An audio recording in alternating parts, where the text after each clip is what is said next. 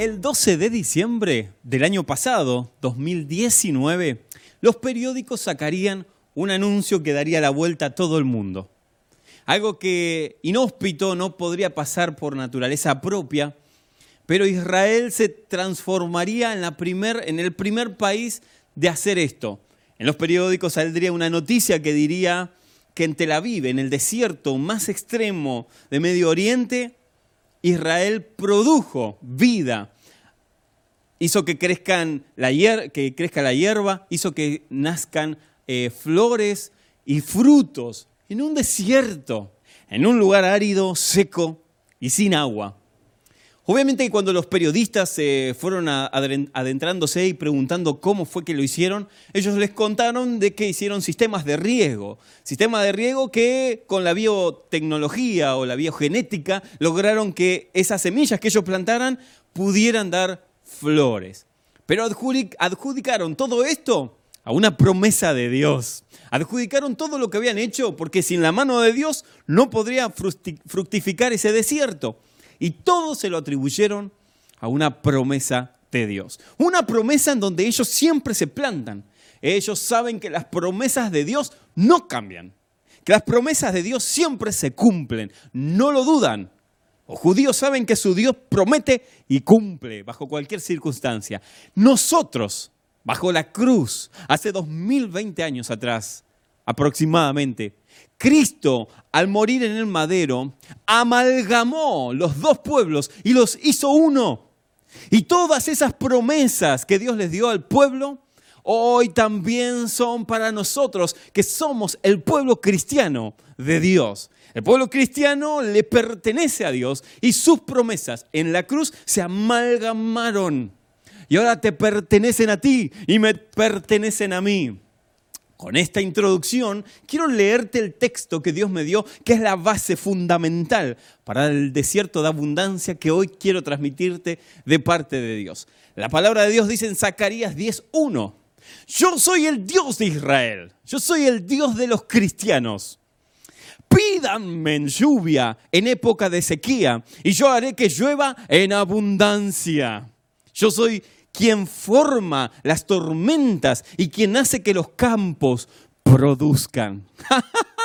Él es el Dios que hace llover en épocas de sequías. Estamos en una pandemia, en una epidemia de este coronavirus donde la economía mundial se desplomó, pero la promesa de quien mantiene no solamente nuestras vidas, el ecosistema, las galaxias y más allá de ellos, el que nos prometió es fiel y justo para cumplir su promesa. Y dice, ¿vieron cuando hay sequía?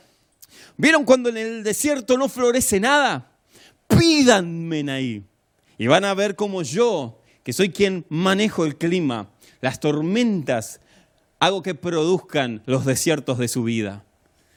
Pero nunca te olvides que cuando hay tormentas puede haber producto, pero no hay producto sin que hayan tormentas. En otras palabras, los campos no producen si no hay tormenta. Tu vida no produce si no hay tormenta. Las tormentas ayudan a que el ecosistema drene las lluvias y pueda haber vida donde no las hay. De alguna manera, esta pandemia, esta cuarentena, está haciendo que la vid produzca, que los pámpanos produzcan, que los árboles produzcan, que el desierto árido produzca. Por eso siempre me rehuso a pensar que es un año perdido. Para mí, para Marcos Bustos, no es un año perdido. Aunque entramos todos juntos en momentos de incertidumbre, en sombras de valles y de muerte, hemos atravesado los valles y hoy podemos vislumbrar hacia adelante cómo Dios a su pueblo, a sus hijos, a cada uno de los cristianos que me están viendo del otro lado, puede hacer que llueva en esta sequía. Consecuencia es que puedas producir frutos. Me encanta pensar en que el Señor está al tanto de todo lo que nos pasa. Que no es un Dios, un Dios déspota que está allá en el tercer cielo que se fue, como el deísmo. No, Él está al lado de nosotros y pelea nuestras batallas. Ahora, puedes decir, bueno, pero ¿por qué siento que sigo en el desierto? porque siento de alguna manera de que mi vida está desértica y que no estoy produciendo frutos, o peor aún todavía que eso, como lo escribí en las redes esta semana, que los frutos que yo tengo no son los deseados, no son los esperados en algún, en alguna, en algún sentido. Y aquí el punto, porque la palabra de Dios dice en Santiago 4.3, pedís y no recibís porque pedís mal. o sea, no se trata de que Dios no tenga el poder. No se trata de que Él no lo pueda hacer, porque Él obra milagros en desiertos. O sea, donde no hay agua, donde no hay vida, donde no hay plantas, aunque tires la semilla más fértil, muere. Porque no hay forma que, aunque, a no ser que Dios ponga su mano divina en esa ecuación, sino que intervenga para hacer el milagro, entonces no va a haber vida. Pero miren lo que dice Santiago. Santiago dice, o Jacobo, el hermano de Jesús, dice, ustedes piden, pero no reciben porque piden mal. Porque piden para gastar en vuestros deleites. Deleites tiene la imagen en el griego de sensualidad. Lo que está diciendo Jacobo o Santiago, como lo tenés en tu Biblia, es que lo que vos estás pidiendo es para tu vanagloria. Lo que cuando vos estás pidiendo en realidad tenés una mala motivación. Porque lo que pedís posiblemente sea para vos mismo, para tu ego, para levantarte vos. Entonces, como tu motivación es incorrecta, hace un cortocircuito en la oración y no llega. O sea, en otras palabras, Dios no responde porque sabe que si te lo da, te haría mal, te haría daño. Y Dios nunca va a darte algo para que te haga daño. Es como a todos aquellos padres que tenemos una hija pequeña de menos de seis o menos de ocho años, le diéramos un cuchillo por, porque quiere salir a ver qué se siente, clavárselo a alguien en, en, el estómago. Yo sé que es un morbo, ¿no? ¿Cómo se lo voy a dar con esa motivación? ¿Cómo le voy a dar un cuchillo teniendo ella que encima ni sabe utilizarlo? Le voy a dar un cuchillo para que salga a hacer algo así. Estaría dañándola porque ella todavía no entiende. No entiende que está mal, que está bien, en su totalidad de concepto como los adultos. Ahora, Dios sucede lo mismo. Hay cosas que le pedimos y que Él sabe que la motivación con lo que le estamos pidiendo no es correcta, es incorrecta. Entonces, como nos ama, no nos contesta o no nos da lo que le estamos pidiendo.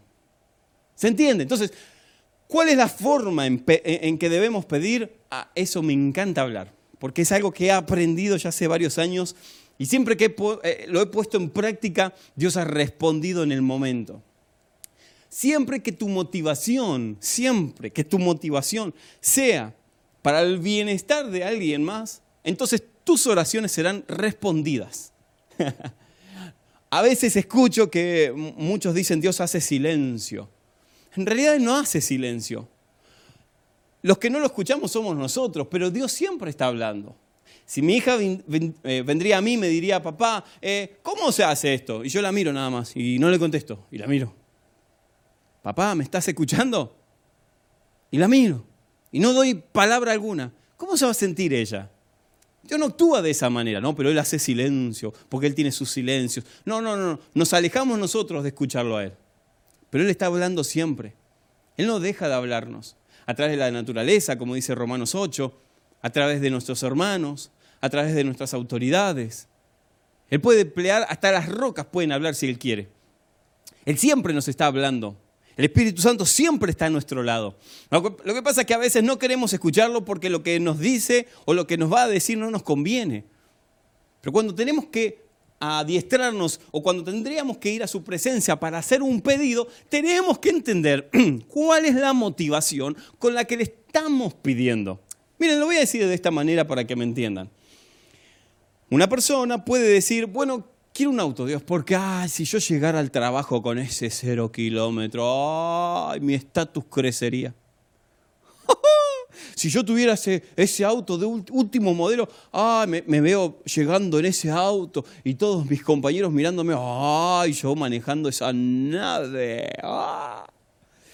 Eh, parece muy lindo, pero la motivación es incorrecta porque lo que está pidiendo es para vanagloria personal para aumentar su ego.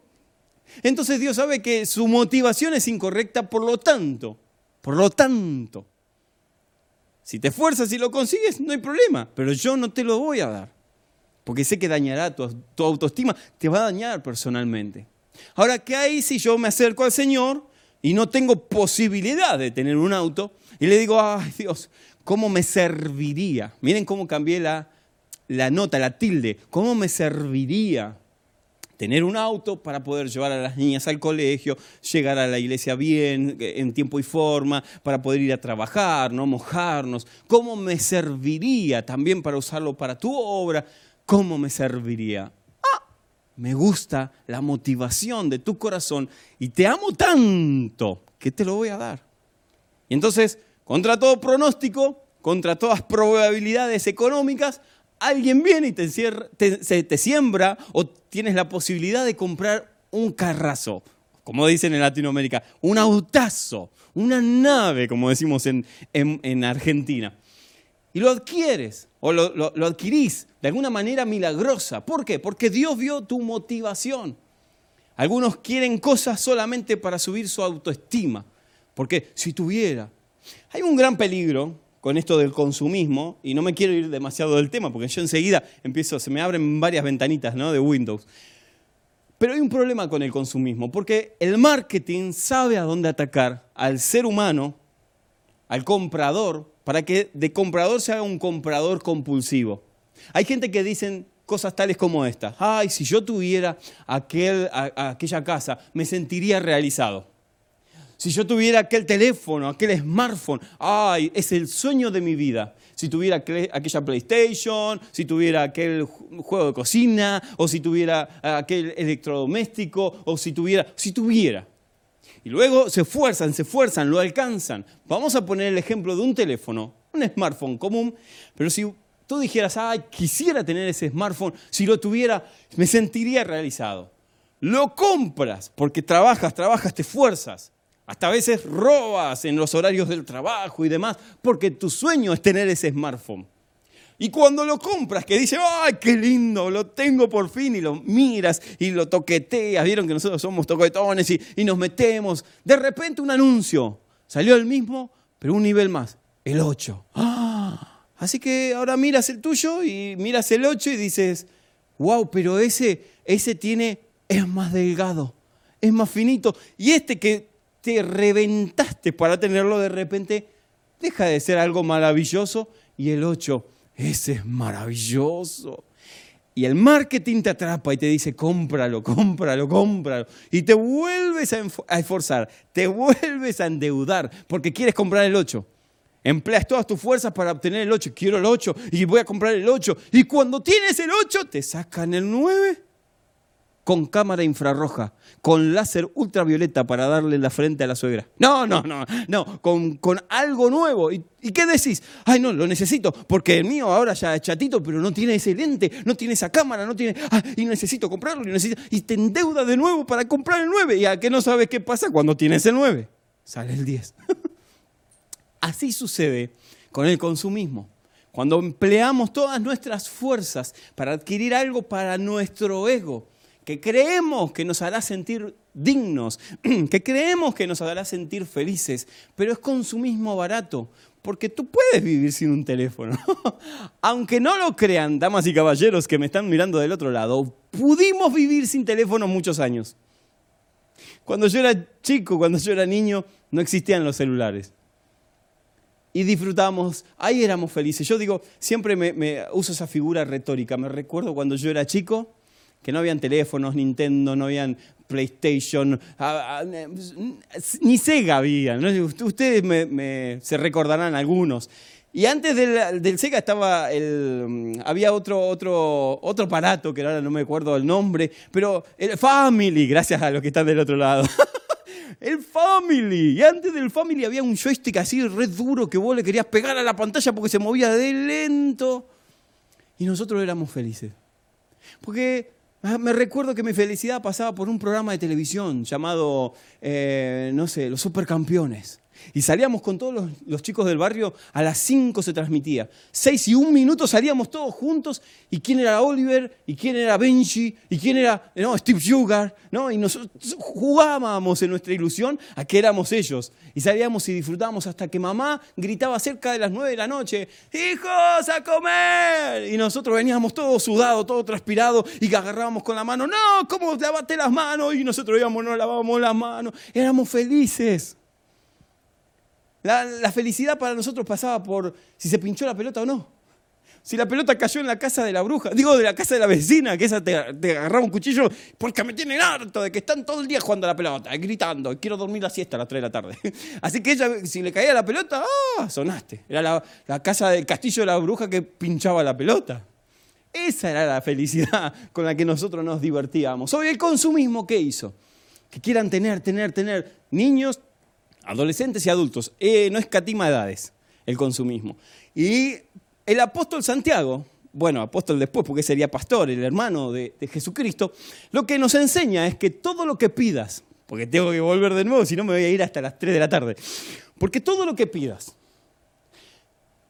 y solamente aumente tu ego, entonces sábelo que lo estás pidiendo mal, que hace un cortocircuito en tu oración hacia tu Padre. Y posiblemente, obviamente, no sea respondida esa oración porque la motivación con la que lo estás haciendo no es correcta. Porque la motivación en donde estás poniendo el filtro de tu fe es incorrecta. Ahora, ¿cuál es el problema de pedir y no recibir si lo que estoy pidiendo es noble? Si lo que estoy pidiendo ayuda a alguien más. Bueno, la pregunta es, ¿Tienes fe cuando lo pides? Porque en la palabra de Dios vamos a encontrar en el Nuevo Testamento Jesús habló muchísimo de la fe. De hecho, en su ciudad natal no pudo hacer milagros porque los que lo rodeaban, los vecinos y demás, no tenían fe que aquel muchachito que era carpintero, que estaba jugando eh, con los niños en el barrio, aquel era el Mesías. No tuvieron fe. Y a causa de esa incredulidad, porque mis amados, uno puede tener fe positiva, vamos a llamarlo de esta manera, y uno también puede tener fe negativa. La fe actúa en los dos, en los dos hemisferios espirituales, en las dos esferas del espíritu, de tu espíritu. Si tú tienes fe de alguna manera positiva, y no quiero entrar mucho en el positivismo, no estoy hablando de eso, estoy hablando de motivaciones correctas, entonces tu fe se hará realidad. Pero también se puede hacer realidad en lo negativo. La palabra de Dios dice, lo que temí me sobrevino. De alguna manera la fe se puede usar para lo bueno, pero también la fe se puede usar para lo malo. En cierta ocasión estaban los discípulos escuchando a su maestro, a su Señor Jesucristo. Como quien sabe hoy tú te encuentras o vos te encontrás del otro lado, sentado ahí escuchando la palabra de Dios. Entonces los discípulos estaban reñidos porque habían pasado unas cosas, versos más arriba. Entonces Jesús le dice, miren, miren, lo voy a leer tal cual lo, dice Lucas 17. Si tu hermano peca, repréndelo, les dice Jesús. Si se arrepiente, perdónalo. Ahí los discípulos, me imagino, estaban contentos. Y sí, bueno, eh, eh, es, es, digno, ¿no? Porque es el Señor nos está enseñando una nueva doctrina, una nueva forma, o está restableciendo los dichos por nuestro Padre Jehová o nuestro Dios. Así que dice, bueno, es bueno lo que nos está enseñando. O sea, que si me ofenden, voy y le digo, che, me ofendiste, si vuelven sí, entonces lo perdono y listo, y saldamos las deudas y se terminó. Pero Jesús no termina ahí. No puso un punto final o un punto aparte. Jesús pone una coma y les dice, aún si peca contra ti, escuchen bien, escúchenme bien, siete veces en un día. O sea, si ese mismo ese mismo hermano peca siete veces, no sé si les pasó alguna vez, pero ¿quién pudiera pecar siete veces contra vos? Una está bien, pero siete veces, cara rota, desgraciado. Serpiente, lengua bífida. ¿Quién puede ser tan retórico en volver a pecar en lo mismo? Es como que te digan, ay, no sabes, me siento mal porque porque hablé mal de vos. Bueno, pero me arrepiento, me arrepiento. Bueno, no hay problema. Y lo perdonás, haces lo que Cristo dijo.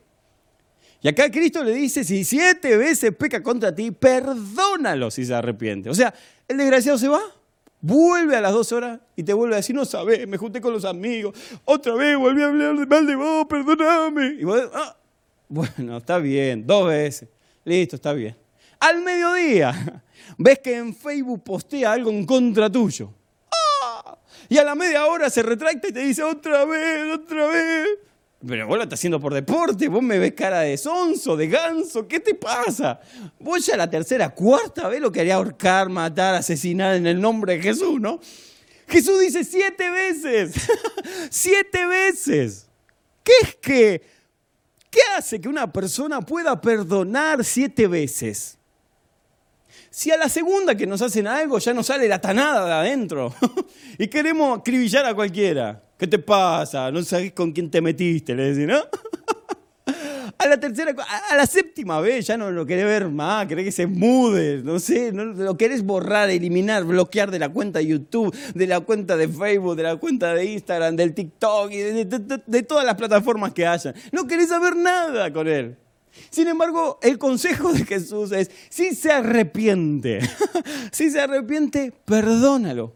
Y acá una exclamación magistral de los discípulos, que muchas veces yo, y debo confesarlo, he tenido que ah, de alguna manera pedirlo también.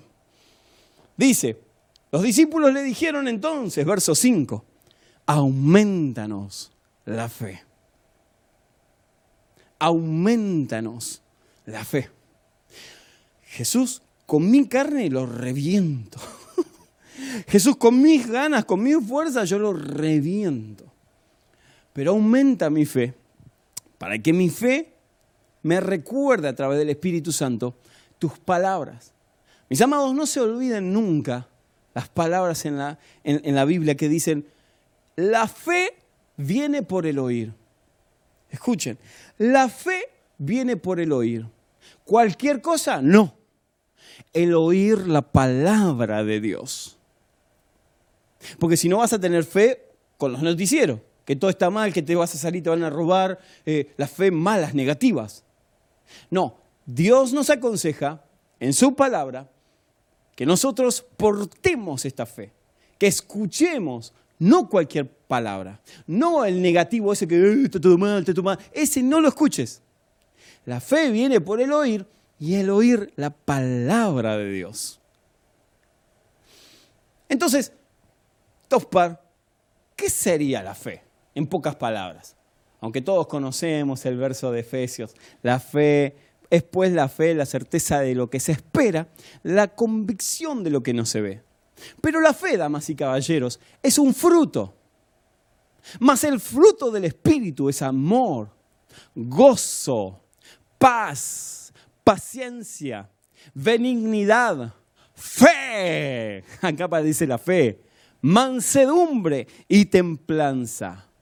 Esos son los frutos del Espíritu. O sea que tu fe, como diría el Señor Jesucristo, en el verso 6 dice, si ustedes tuvieran fe tan pequeño como un grano de mostaza, le respondió el Señor, podrían decirle a este árbol, desarraigate y plántate en el medio del mar, y el árbol obedecería.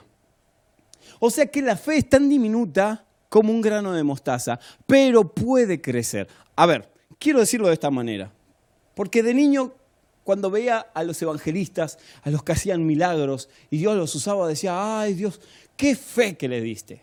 Cuando tuve 17, 18 y 19 años, entré en una paradoja en mi vida, porque yo pensaba que Dios les había dado mucha fe a ellos, y a mí me había dado una cucharita de fe como quien reparte comida, algunos le dieron un cucharón de fe, de esa sopera, de esas grandes, ¿no? Para tres platos más o menos. Y a mí agarraron con una cucharita de té y me sacaron un poquito de fe y me la pusieron en mi vida. Yo tenía ese concepto, que algunos tenían mucha fe y a otros se le había dado muy poca fe y aguantátela, arreglátela, esa es tu condición. Y creía que, claro, los que hacían grandes milagros, que Dios los usaba, ellos lo hacían porque se le había dado mucha fe. y que yo no podría hacer tales cosas porque mi fe era muy chiquita, era muy diminuta.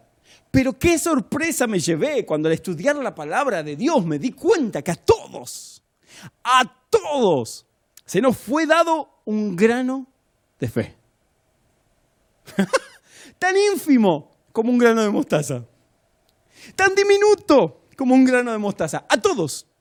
Aquellos, aquellos grandes evangelistas, pastores, aquellos que hacen grandes campañas y Dios los usa como poder, se les dio el mismo grano de mostaza.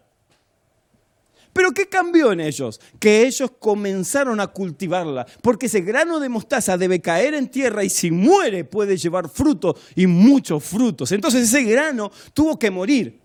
Volvemos de nuevo al pastor Jacobo, al pastor Santiago, cuando dice, pedís mal. Si mueren a sus deseos, entonces van a pedir bien. Y cuando esa semillita cae en ese desierto tan árido y Dios pone su mano y muere, comienza un brote. Y ese brote se hace una rama. Esa rama se, se, hace un pequeño árbol y luego va creciendo, va creciendo con agua, con cuidados, que se hace un gran árbol frondoso. Esa es la fe. Entonces, todo para lo que me está diciendo es que yo cultivo la fe, que yo puedo hacer germinar la fe, que yo puedo aumentar mi fe. Claro, eso es lo que dice la palabra de Dios. Porque si no, ¿cómo siembras entonces? ¿Cómo activas tu fe? Entonces sería fácil decir, bueno, lo que pasa es que a mí Dios no me dio fe, así que yo activo hasta donde Él me dio. Sin embargo, la palabra nos enseña que Él nos ha dado a todos, a todos, chicos, grandes, adolescentes, ancianos, a todos la misma cantidad de fe. El tema es qué haces con esa fe. ¿Qué haces con esa fe? La palabra de Dios dice que como es un fruto, ese fruto puede ser activo o activado. Ese fruto tiene que dar más fruto. El tema es que la condición de cómo de fruto depende de una sencilla y diminuta frase que se ha hecho tan famosa entre los cristianos, pero mal, digamos, tan transgiversada, que es lo que nos aconseja Gálatas 6.8. No crean ustedes que pueden engañar a Dios. Dice el apóstol Pablo, cada uno de ustedes, como les fue dado la fe, va a recibir lo que coseche. En otras palabras, uno cosecha lo que siembra. Uno no cosecha papa y recibe tomate. Uno no cosecha frutilla y recibe limones. Uno siembra papa y cosecha papa. Siembra tomate y cosecha tomate. Siembra limones y que no saben qué sale. No lo voy a decir. Limones.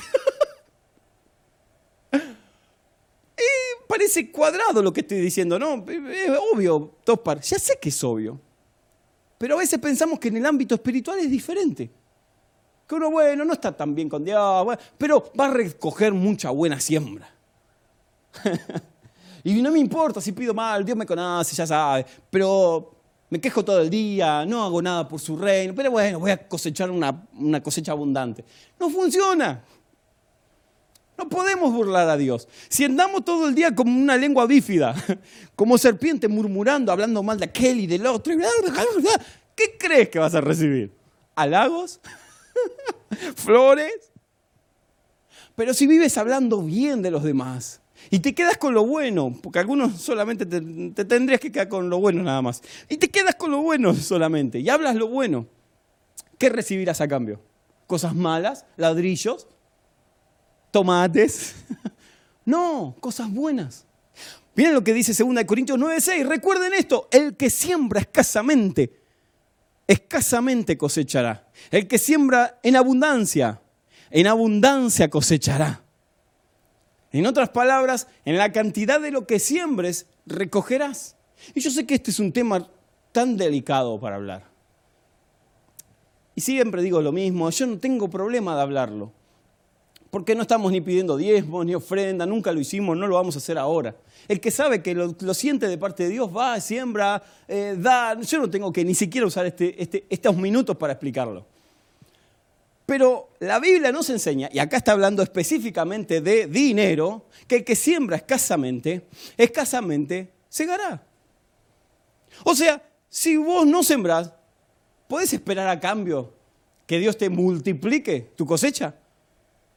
Y dice, pero si no sembraste nada, desgraciado. ¿Qué querés que te dé? No, pero tu promesa, sí, sí, Él dice que siempre te, no, nunca te va a faltar el pan. Eso seguro.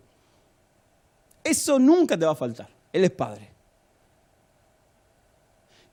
A veces se tragiversa esto, miren, miren lo que recuerdo, porque alguien puede decir del otro lado, y no, pero yo hago las cosas, yo siembro, escuchen, escuchen esta frase, es, increíble. Yo siembro sin esperar nada a cambio. ¡Wow! Ah, Suena re espiritual, ¿no? Escuchen, escuchen. No, no, yo todo lo que hago para el Señor lo hago sin esperar nada a cambio. Ah. Suena muy espiritual. no quiero herir susceptibilidades del otro lado, pero capaz que conoces a alguno que hace esta frase, que ha usado esta frase. Suena muy espiritual, pero no tiene nada de espiritual. Porque acá Corintio, el apóstol Pablo, dice que el que siembra escasamente, segará escasamente. Mi pregunta es, si tú haces algo, si tú siembras algo, sin esperar nada a cambio, entonces no siembra. Porque es como que un granjero, escuchen, escuchen, escuchen, escuchen antes de que cambien de canal. No, no, escuchen, escúchenme. Es como que un granjero are la tierra, la prepare, compra la semilla y empieza a poner la semilla. El agricultor, ¿no? Pone la semilla. Y cuando pone la semilla se da vuelta y dice, bueno Dios, yo puse la semilla, yo sembré. Si no sale en papa, qué bueno, yo lo hice sin esperar nada a cambio. Así que se da vuelta, se va y no espera recibir papa. Primero que se queda sin mujer, porque la mujer se va a ir de la casa. Y segundo, que el hombre puso su fe en que dejó un granito, no de mostaza, sino un granito de papa, y ese granito de papa le va a dar de comer. va a sustentar a su familia, va a sustentar a sus hijos, va a sustentar su economía, porque él plantó papa. ¿Y qué está esperando después de un tiempo? A recibir papa. No me quiero ir de tema, pero quiero que me presten atención de nuevo. Con este concepto vuelvo y digo, si vas a sembrar para Dios, no tengas preocupación de decir, yo estoy sembrando en Dios y espero la recompensa. Porque eso suena re glorioso.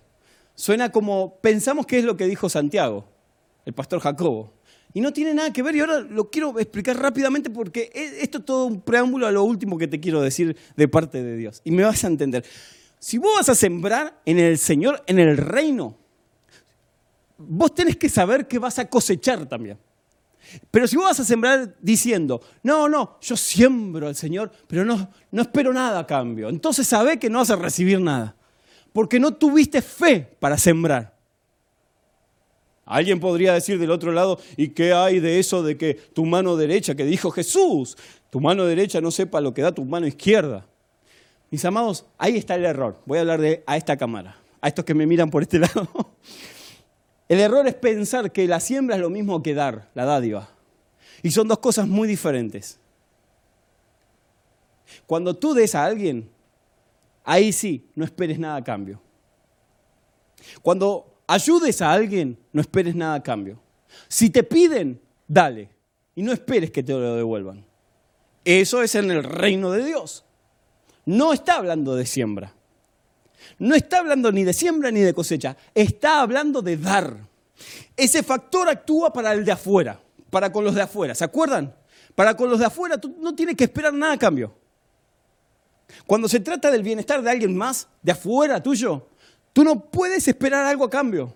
Porque el consejo de Jesús es, ni se entere tu mano lo que le estás dando. No lo publiques como hacían los fariseos que salían y decían, ayudamos. No estoy hablando de esta pandemia, de que hay muchos hermanos pastores que están ayudando y lo están publicando, porque es correcto, porque yo me debería a ustedes también de la misma manera que cuando lo publicamos y ponemos, estamos ayudando, estamos llevando alimentos, porque ustedes tienen que saber dónde van sus oraciones y dónde van sus ofrendas.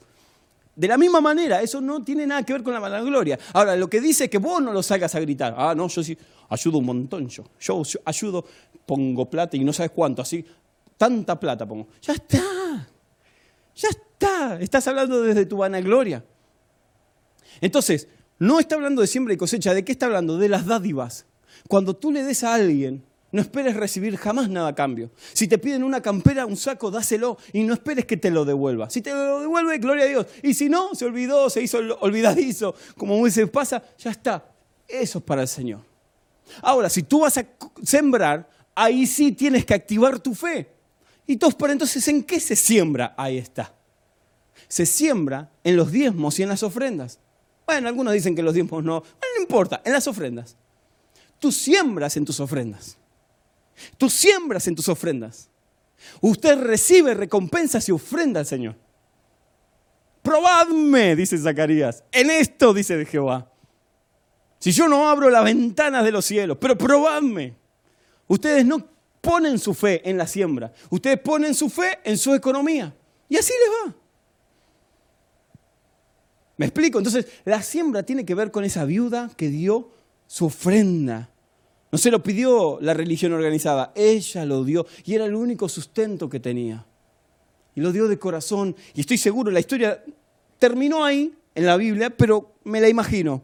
Que luego llegó a su casa y de repente vino alguien, un pariente, un vecino, le dijo, tengo esto, para, Dios me movió, tengo esto para ti. Y le ofrendó también a ella porque reviene en nosotros eso que dimos al Señor, eso que sembramos en el Señor, sea en un hermano, sea en una iglesia, no importa dónde, sea en una persona de la, de la calle, un vagabundo, sentís de parte de Dios de sembrar una semilla y le sembrás y después eso te viene en abundancia. ¿Cuánto, Marcos? Miren, dice Lucas 6:38, dad y se os dará medida buena apretada, remecida, rebosante vaciarán sobre vuestros regazos, porque con la medida que medís, serás medido. y vuelvo al primer relato. Entonces la vara de medir sirve para activar nuestra fe, claro. Porque hay gente que vive juzgando a los demás, con esa vara que utiliza, lo van a medir una vez más. ¿Por qué tiene sentido entonces la cosecha? ¿Por qué ahora entiendo lo que Dios me estaba diciendo hace años? Quién, ¿O por qué no lo entendía? Porque quién sabe, no lo, no, lo desmenuzaron como en algunos minutos traté de hacerlo. Me explico, creo que el Espíritu Santo trae revelación o trae, eh, libera las vendas de, nuestros ojos cuando Él es el que está hablando. Cuando vos juzgás a una persona, la persona, no solamente la persona, sino que te va a venir una cosecha de juzgadores. Pero cuando vos amás, cuando usted ama, entonces lo único que va a recibir es una recompensa de amor. No se cansen de hacer el bien, porque a su tiempo Marcos, pero vengo haciendo el bien hace un año, que Dios me, también me dio esa palabra. ¿Y, qué pasa? Que no recojo. Siento que estoy árido, que estoy en un desierto. Tranquilo. No dejes de hacer el bien. ¿Cuántas veces? Y hasta siete veces al mismo desgraciado en el día. Porque a tu tiempo, o a su tiempo, vas a cosechar. Y con esto, todo esto que dije, todo esto para llegar al último punto todo para regalarte con este preámbulo, con estas enseñanzas prácticas. Quiero recordarte en este tiempo de pandemia, para mis amados que nos miran en el mundo, en Argentina, en Buenos Aires, donde sea, en Lanús, quiero recordarte aquellas palabras tan preciadas de Jehová su pueblo a través del salmista David. Jehová es mi pastor. Jehová es mi pastor. Mis amados, hablé de todo esto para que actives tu fe en esta mañana. Hice todo este preámbulo para que entiendas en dónde debes sembrar esta fe de esta palabra que te estoy por dar. Jehová es tu pastor. No, Jehová es el pastor de la iglesia, o Jehová es el pastor de aquel que le va bien, o Jehová es el pastor de... No, no, no, no, no, no, no, no, no, no. Jehová es tu pastor, tu pastor, tu pastor. ¿Se entiende? Él es tu pastor, no de cualquier persona, tu pastor. Nada te faltará. Nada, nada es nada. Nada es, y capaz que esto se le complica un poco a Dios. Nada. mientras tus motivaciones sean correctas, nada te va a faltar. Nada. Yo no sé si te está ardiendo el espíritu adentro. Jehová es mi pastor, nada me faltará. Peleo tanto con ese pensamiento retrógrado de pastores que dicen, son mis ovejas. ¿Cómo? Son mis ovejas. Es mi iglesia. ¿Cómo? ¿En serio? ¿Qué pastor subió a la cruz? ¿Qué pastor dio su vida por las personas de su congregación? ¿Qué pastor se animó a tanto? A que lo insulten, a que lo apedreen, a que lo arrastren. Como aquel que colgó hace más de dos mil años atrás en un madero trayéndonos la, la restitución con el Padre. ¿Quién fue? Uno, solo uno, Jesucristo, el Hijo de Dios, el verdadero pastor. Por eso, cuando alguien dice mi iglesia, mis ovejas, me hierve la sangre. Solo Él es el buen pastor. Luego estamos nosotros, pastorcitos, con P minúscula, diminutivos, que somos actores de reparto en esta obra de teatro que Él dirige. Pero que nunca las ovejas son nuestras, que nunca las ovejas son de un pastor. Aún el pastor más hermoso, más amoroso, que se haya entregado toda su vida por el ministerio, ni ese pastor merece llamarse pastor. ¿Por qué, Marco? Porque somos todos pecadores. Porque somos pastor con P minúscula. Porque ese mismo que se cedió por completo por, la iglesia de Cristo sabe que por gracia fue llamado. Solo por gracia. Porque no merecemos dirigir ni guiar a la grey que le pertenece a Él. Jehová es mi pastor. Tienes que entender que Jehová es tu pastor. Los demás, los demás somos guías turísticos. Somos personas que fuimos llamadas por Dios para guiar nada más. Pero no nos pertenecen las personas, no nos pertenecen las ovejas, no nos pertenece la iglesia.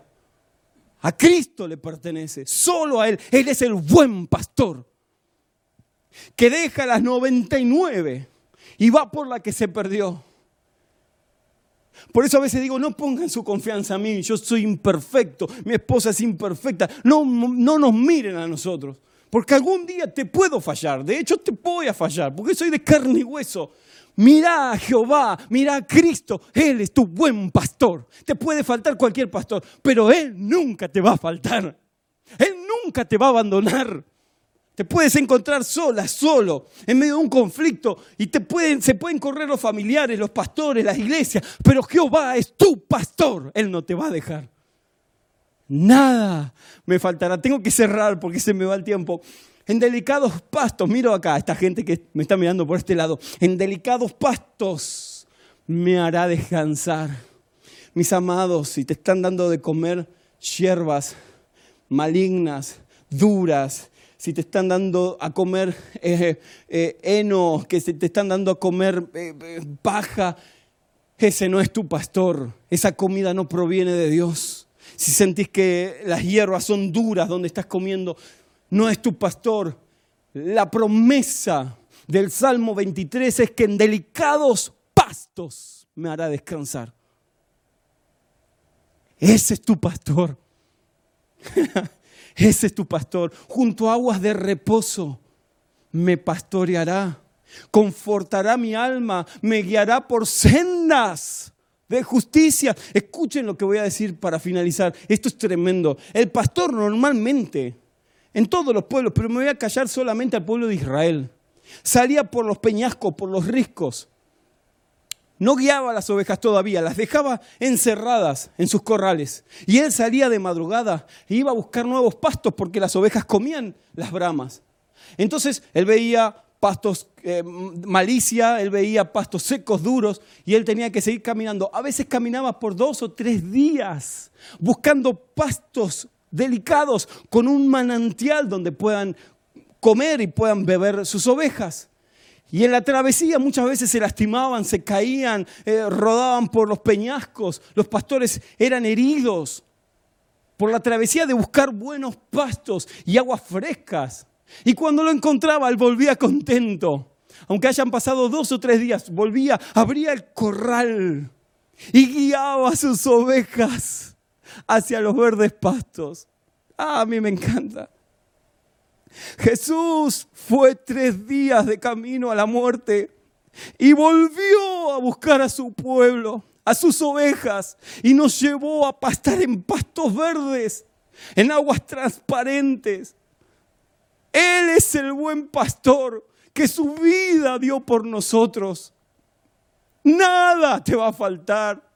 No seas pesimista, no seas pesimista. No pienses que, ah, no, Dios se olvidó de mí y no me ve. No, habla fe. Activa la fe para, para, la abundancia de parte de Dios. Hay un texto que a mí me encanta, se lo quiero leer, por último. Deuteronomio 12 dice, pues Dios abrirá los cielos donde guarda las lluvias y regará los sembríos de ustedes. En todo lo que ustedes hagan siempre les va a ir bien. Nunca tendrán que pedir prestado, sino que ustedes prestarán a las naciones. Esa es la palabra de Dios. Eso es lo que en esta mañana Dios quiere que actives, una confianza plena en que Él es el buen pastor. Nada me faltará. Alguien del otro lado puede decir, pero es que yo me mandé tantas. Yo sé que siempre hablamos de lo mismo, pero me mandé tantas, tantas, que no creo que mi vida tenga valor para Cristo. Y cierro con esto. Hay un niño en Japón que le preguntó a su padre, papá, obviamente no sé el dialecto, no se lo voy a decir, algo así le habrá dicho, papá, ¿cuál es el valor de mi vida? Y el padre no le contestó. El padre agarró, sacó de su bolsa una sencilla piedra, piedrecilla, machucada. Le dijo, hijo, ve al mercado y véndeme esta piedra. Cuando te consulten cuál, cuál es el precio, tú no digas precio, tú ni hables. Levanta tus dedos y muestra tus dos dedos. Ok, papá dijo. Entonces se fue al mercado y la estaba exhibiendo. Una mujer pasó y dijo, ay, qué linda piedra. ¿Cuánto cuesta? El niño obedeció a su papá, se quedó mudo, levantó sus dedos y hizo, la señal de dos. ¡Wow! Dos dólares, es baratísima, la quiero comprar, dijo. Inmediatamente. El niño, de tanta alegría, agarró la piedra y salió corriendo. Porque dos dólares es mucha plata, como en Argentina hoy en día. Así que llegó hacia, donde estaba su padre y le dijo, papá, no sabes, dos dólares me quieren dar, dos dólares. Muy bien, hijo, le dijo, pero espera, espera, ahora ve al museo y expónela ahí y cuando te pregunten cuánto sale, levanta tus dos deditos y no digas nada. Así que el nene sale corriendo, obedeciendo a su padre, va al museo, la expone y pasa ahí una persona adinerada, mira la piedra y dice, wow, qué buena piedra. Estas son caras. ¿Cuánto cuesta? Le pregunta al niño. El niño levanta tímidamente sus dos dedos, pensando en dos dólares, y le dice, y le hace la seña. El hombre dice, ¿en serio tan barato? ¿Dos mil dólares nada más? Uy, la quiero comprar. El niño no sabía qué hacer. De tanta alegría agarró la piedra y salió corriendo de nuevo. Se fue a ver al padre, papá, dos mil dólares me quieren dar por la piedra. Así que el padre, tranquilo, como son los orientales, lo miró y le dijo, ahora espera, hijo, quiero que la vayas a exhibir a, esa tienda donde venden eh, piedras de alta gama, eh, diamantes y demás, quiero que vayas a preguntar ahí. Así que el niño salió corriendo, fue hasta donde estaba esta tienda, donde compraban este, piedras de gamas y demás. Le dice el vendedor, ¿qué quieres? Y él le mostró la piedra, la misma piedra que estaba dos dólares, dos mil dólares, y se la muestra al vendedor. Y le dice, ¿cuántos quieres por la piedra? Esta es una de las maravillas más grandes que he visto, porque es muy codiciada esta piedra. Le dice al niño, el niño se mantiene inmuti, o sea, no dice una palabra. Y cuando le pregunta, ¿cuánto cuesta? El niño vuelve a levantar sus dos dedos y le, le hace la seña. El vendedor no lo puede creer. Dice, ¿en serio?